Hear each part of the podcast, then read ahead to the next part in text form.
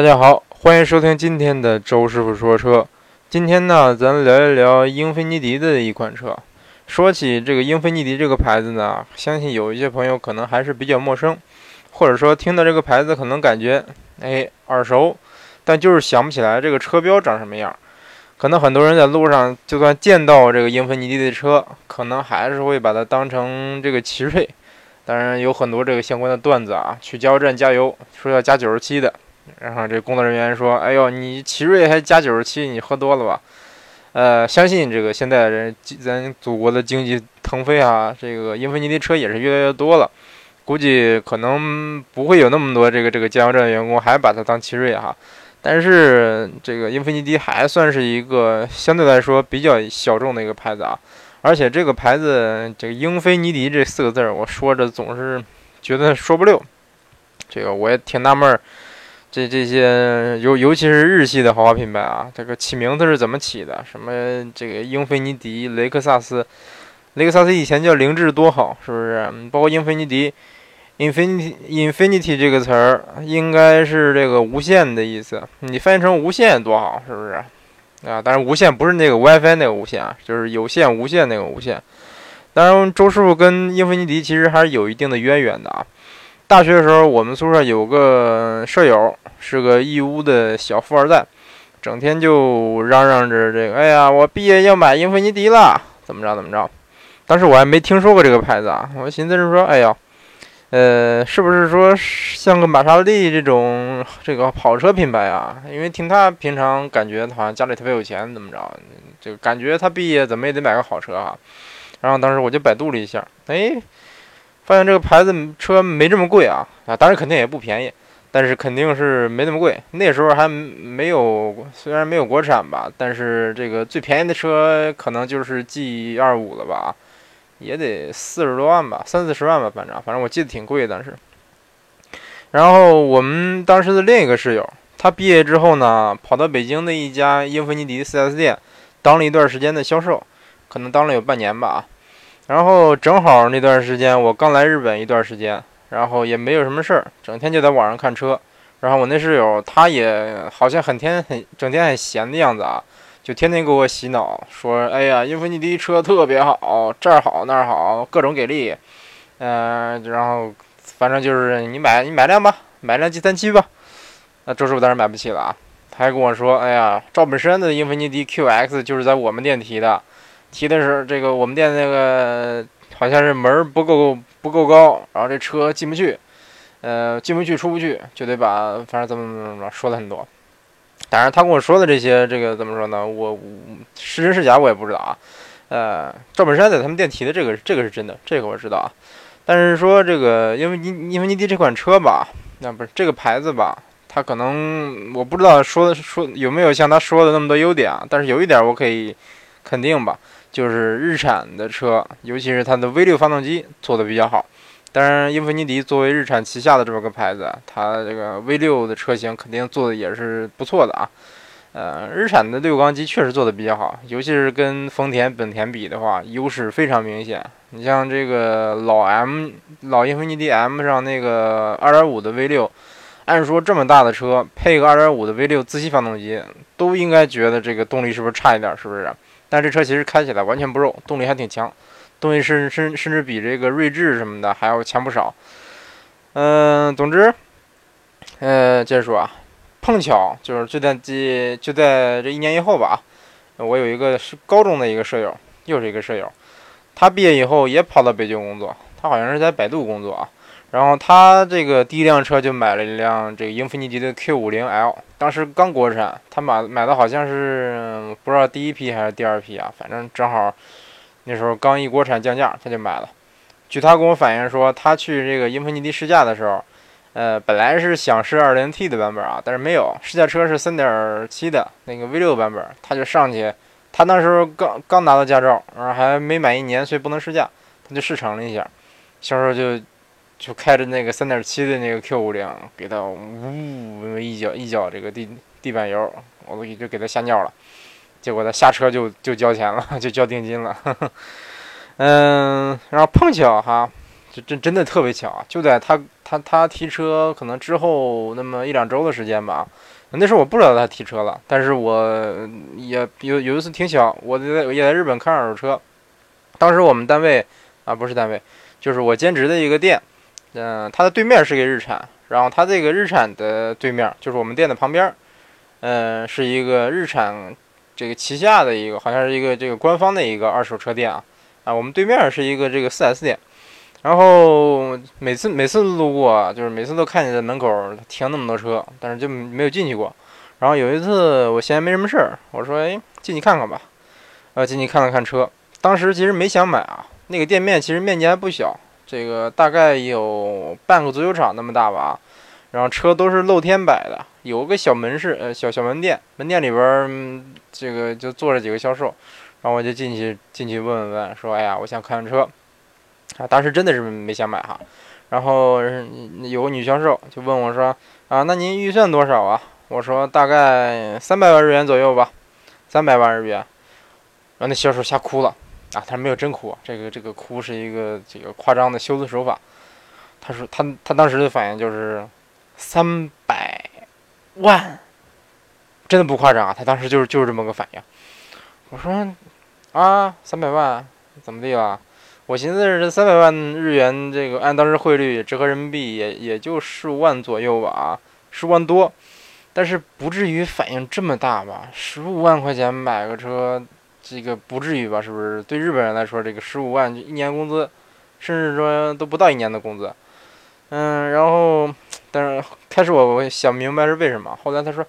嗯，那行，就简单让我填了个表，然后就找了个小哥让他带我看看车，然后这个小哥偷偷跟我说。说，其实我们这儿没有这么贵的车，没有到三百万的车。最贵的车，得我领你看看我们这儿这个镇店之宝，就带我来到一辆这个英菲尼迪的车前啊，当然不是英菲尼迪，日产，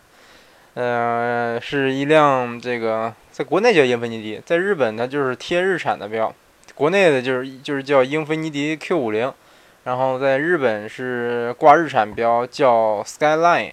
呃，估计懂懂比较懂车的朋友可能知道啊，初代的 GT2 其实就是 Skyline 这个车厂出的。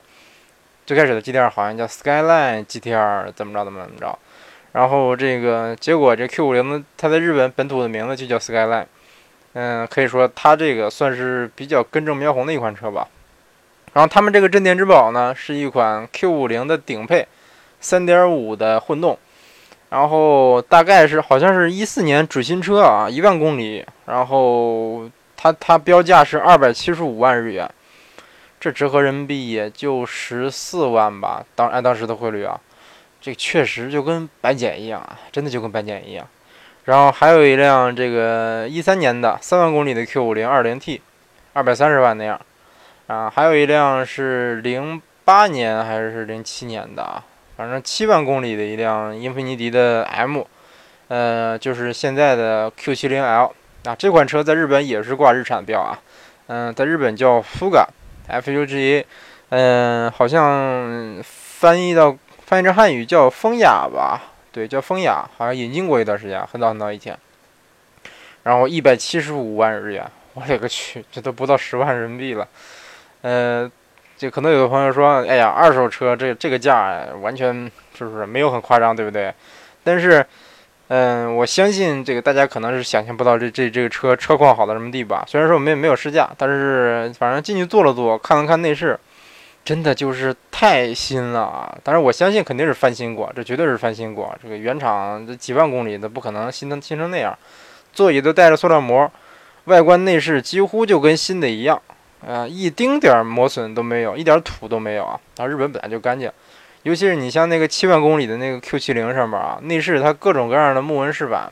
我仔细看了看，那些木纹上一点划痕都没有。按说这个木纹是不是你随便这个车钥匙往那儿一放，是不是？或者说你挂着钥匙往里坐的时候，这儿磨一下，那儿蹭一下的，很容易有划痕。但是它就是没有，就是特别新。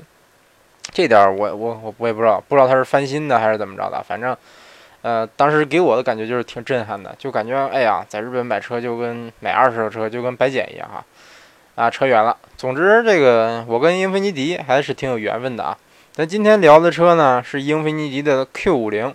啊，这款车上市的时候，其实真给我吓了一跳哈。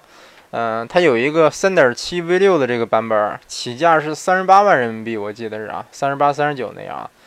当时这个这个价其实这样算相当低了吧？二这个三百五十匹马力，三点七的六缸，我勒个去，这才卖三十多万，这这真有点太业界良心了啊！而且后期还有不小优惠，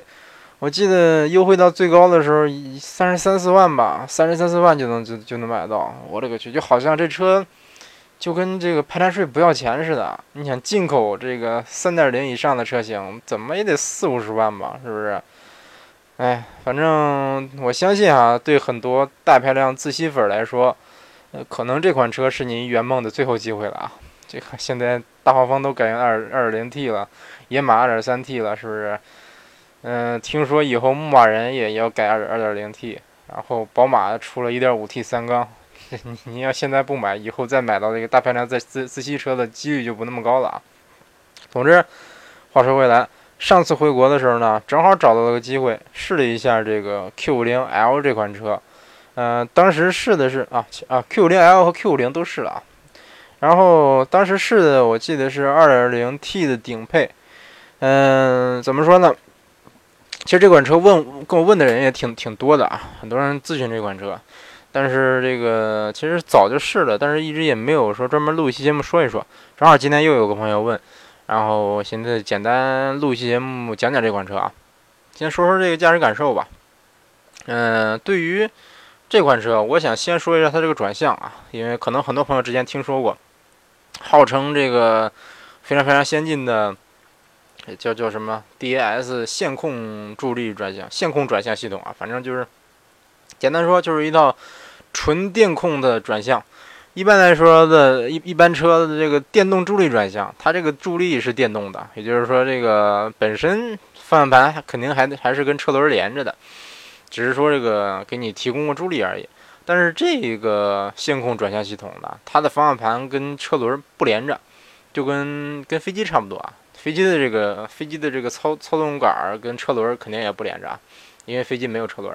它跟翅膀也不连着。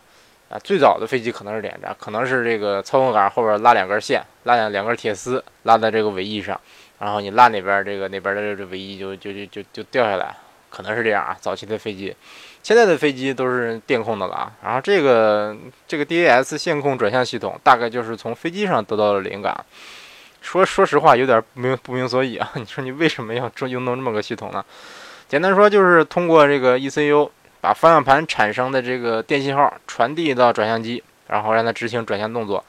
呃，用他的话说，比一般的机械转向呢，它的响应速度更快。电嘛，是不是？电的传播速度是三十万公里每小时啊？不不不不，三十万公里每秒。呃，所以说非常快，反正就非常快几乎几乎就是瞬间的。但是我有个问题啊，那机械式的这个 这个转向，难道它就不是瞬间的吗？嗯，好吧，就算它这个传播的非常快。完全没有延迟，比机械更好的话，那这个手感方面，我感觉还是有点假的。之前我记得在节目里说过好多次，这个奥迪的转向手感假。呃，当时我我记得我我给一个听友评价说，哎，这奥迪 A6 这款车开起来就感觉像像在玩这个电脑游戏，玩这个，哎呀，地震了。呃，在在玩一个这个那种模拟方向盘的那个赛车游戏一样啊，就是感觉好像这个，这个我这个方向盘是连没连着轮子啊，没有什么反馈。呃，但当时这个只是说奥迪它做的像游戏，但是这个英菲尼迪的这个 DS 线控转向，那就完全就跟真跟游戏一样了啊，真的就是跟游游戏一样，没是完全没有反馈。你车车轮一无论压到什么东西，无论你转多大的角度，你这个方向盘纹丝不动。给你感觉就是，哎，真的就是没什么反馈啊。但是，你得你仔细感感觉一下，是能感受到一定的这个违和感。但实际来说，如果我不告诉你，你自己开，可能很多人，可能百分之八十的人感感受不到这个，虽然它这个这个特点吧，可能真正喜欢开车的人会会有点感受。嗯，那相信说了它的原理，可能很多朋友会问啊，那它这个方向盘跟轮子轮子不连着。那万一这个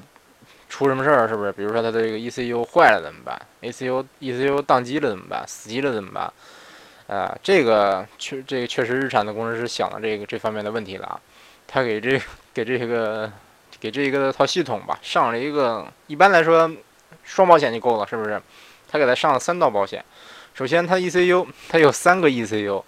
三个并联的 ECU 来控制这个这个转向系统。也就是说，如果一个 ECU 坏了，就是一个电脑坏了，还有俩；如果这三个电脑同时坏了，它还有一套备用机构，就备用机构就是它的这个转向的机械的这个这个转向结构可以瞬间连接上。所以说，它就等于说，在一个原有带这个机械转向的一个系统上，又给它加了额外加了三个 ECU，然后加了一个电控系统。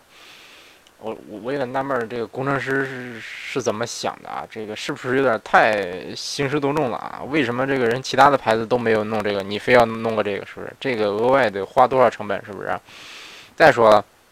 有点我再说了，我还是这个我我对他为什么持怀疑态度呢？就是说他虽然弄了这么复杂一套系统，但是好像好评并不多啊，好像没没多少人喜欢这个系统，但是。我还是觉得他他弄这套系统的最大的这个一个算是一个优势吧，就是因为它是是一个纯电控的，所以说以后你可以给这个转向的助力啊、转向的手感呢、转向的什么角度什么的，你可以给它写程序。比如说啊，我想要个 F1 的手感，你可能啪啪啪啪刷个刷个 DCU 就给它刷出个 F1 手感，是不是？那可能挺有意思的。但是现在我听说好像还是还是做不到啊，估计以后有可能能做到。嗯，接着说。转向其实说到底，指向还是比较精准的，反应也比较快，只是说手感有点假，可能是有的人会不太喜欢。但是说说实话，你开一会儿，基本上就适应了，也没有什么太难以接受的地方吧。然后这个说完转向，它悬挂给我给我点印象啊，给我留留下了一点算是，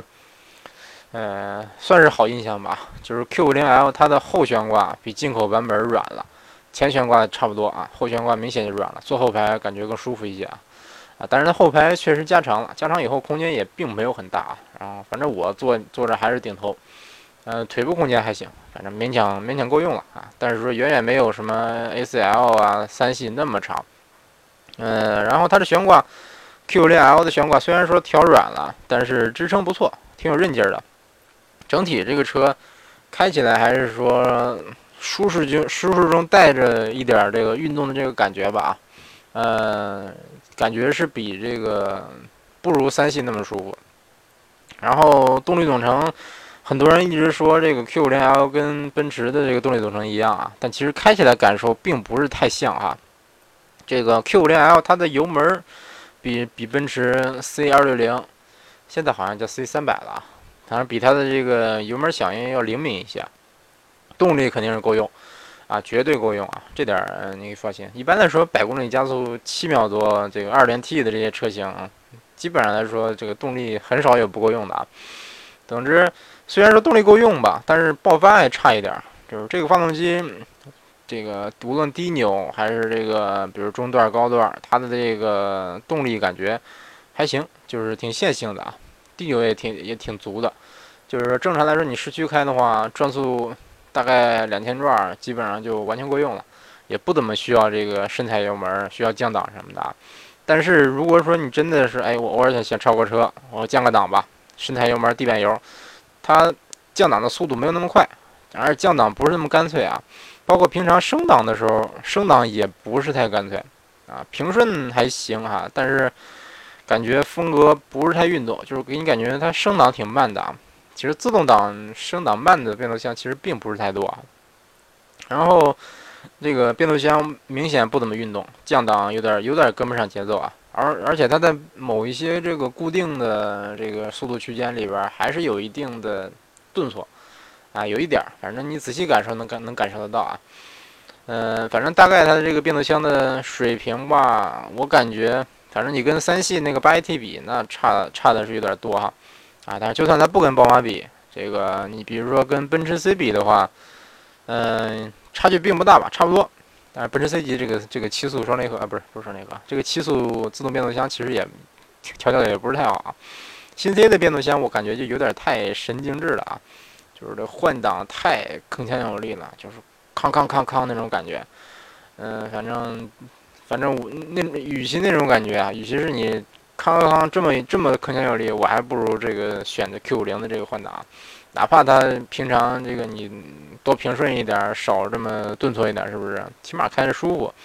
毕竟这车本身来说，也不是说那么运动的一个车，本身调教也不是太运动啊。然后今天有一个昵称叫卖包子的小青年的一个听友啊，他给我咨询了个问题，他说今天试驾英菲尼迪 Q 五零，问我为什么发动机噪音那么大。啊，这我解释一下，其实并不是发动机噪音大，Q 五零 L 带了一个，我估计他试的是顶配啊。啊，这个顶配带了一个叫什么什么什么什么主动声音控制系统，A 什么什么啊，呃，AS 什么，反正这个大概就是主动降噪的同时加强声浪，加强发动机的声音啊。啊，我也不确定它是把这个发动机的声音导进来放大，还是说直接给你模拟一个这个大排量的发动机的声音哈。反正听着是感觉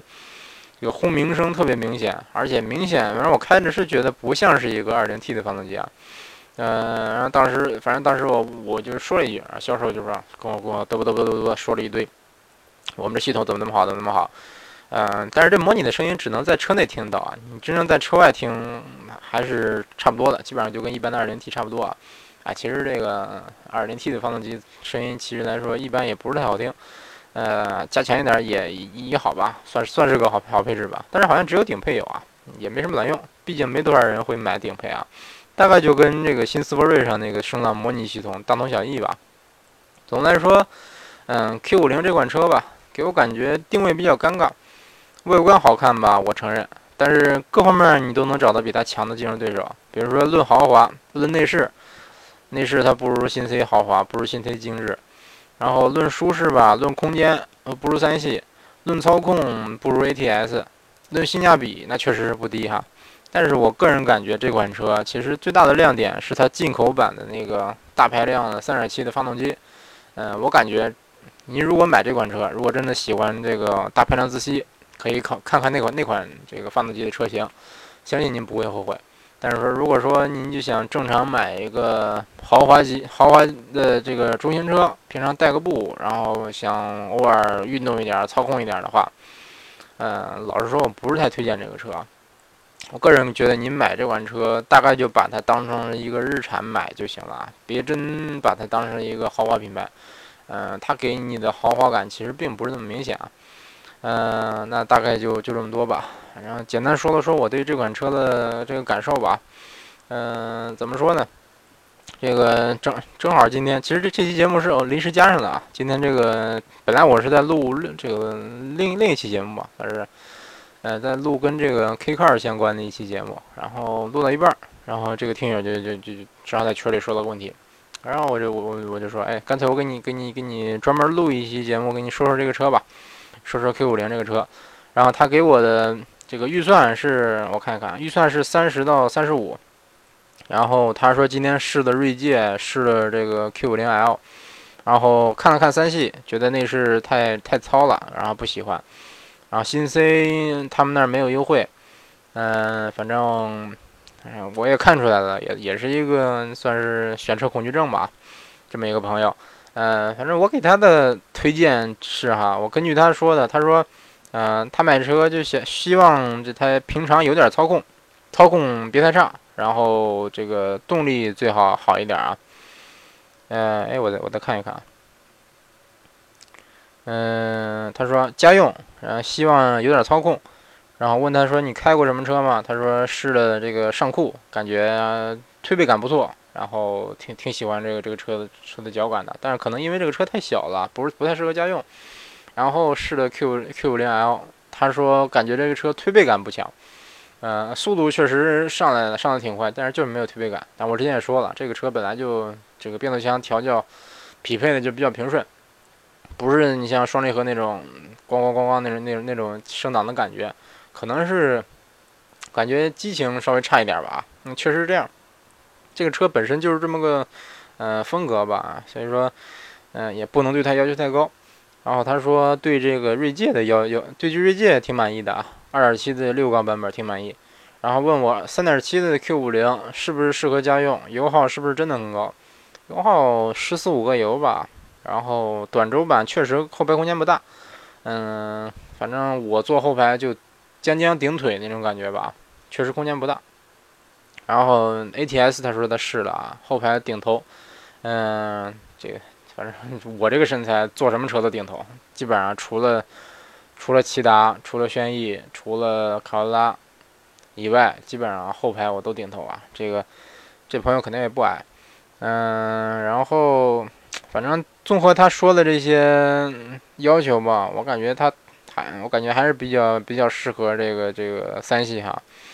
因为三系明显就是算是家用比较合适，然后带点操控的这么个车型啊。虽然说内饰确实糙了点，但是，哎，买车不能追求面面俱到，肯定没有完美的车。然后他问三系 GT 怎么样，我说三系 GT 完全不推荐，嗯，性价比特别低，保值率特别低，而且还挺丑，而且反正我就特别不喜欢。但是。呃，反正我也咨询了一些比较懂宝马的一些听友啊，你比如说群里的二哥，比如说饼干，那个他们他们都算是宝马的这个内部人员吧，他们也不是太推荐这个这个三系和五系 GT，嗯，所以说我感觉买普通的三系就得了吧。觉得如果说普通的这个国产的三系不不满意的话，我可以看看进口的三系，是不是？嗯，反正我觉得你像三十八三十八 Li，嗯，是我认为啊这个级别动力和空间。和操控，嗯，兼顾的比较好的一款车了。那行，这期节目先录到这儿吧。嗯，最近这个，反正咱节目的收听量吧，最近算是有一定一定的提升。嗯，在喜马拉雅这个播放量大概有八万了吧。然后看喜马拉雅官方给了个汽车汽车分类的一个什么什么推荐排行榜，然后咱周叔说车的节目排到了第十三名。啊，可喜可贺。然后这个蜻蜓 FM 上，咱的咱这个节目放的比较晚啊，应该是在上上个月吧，上个上上个月才把咱这节目上传上去啊。然后节目也不多，现在播放量倒是比较高一些，播放量有这个二十四万多吧，大概平均每期节目播放量有个三千多。嗯，总之，哎，还得继续努力。嗯，近期我在考虑这个上网定制一些咱周师傅说车相关的周边产品啊，像比如说这个挪车牌啊、车贴呀、钥匙链啊、衣服什么的。呃，在网上在正在找店家，看看有没有合适的、靠谱的。大家有什么合适的这个店店家，或者比如说之前在他们店做过东西啊，或者说你自己就是淘宝的这个这个店主，你可以跟我联系。呃，大概看一看这个。做点什么吧，反正以后我也不知道以什么形式，是这个抽奖也好，还是怎么着也好，还是单纯的回馈听友呢？呃，反正正在考虑。啊，总之希望大家继续支持咱周师傅说车的节目啊。呃，咱节目节目，反正周师傅一定继续努力吧，争取把咱的节目越办越好。嗯，总之感谢大家收听今天的周师傅说车，下期节目再见。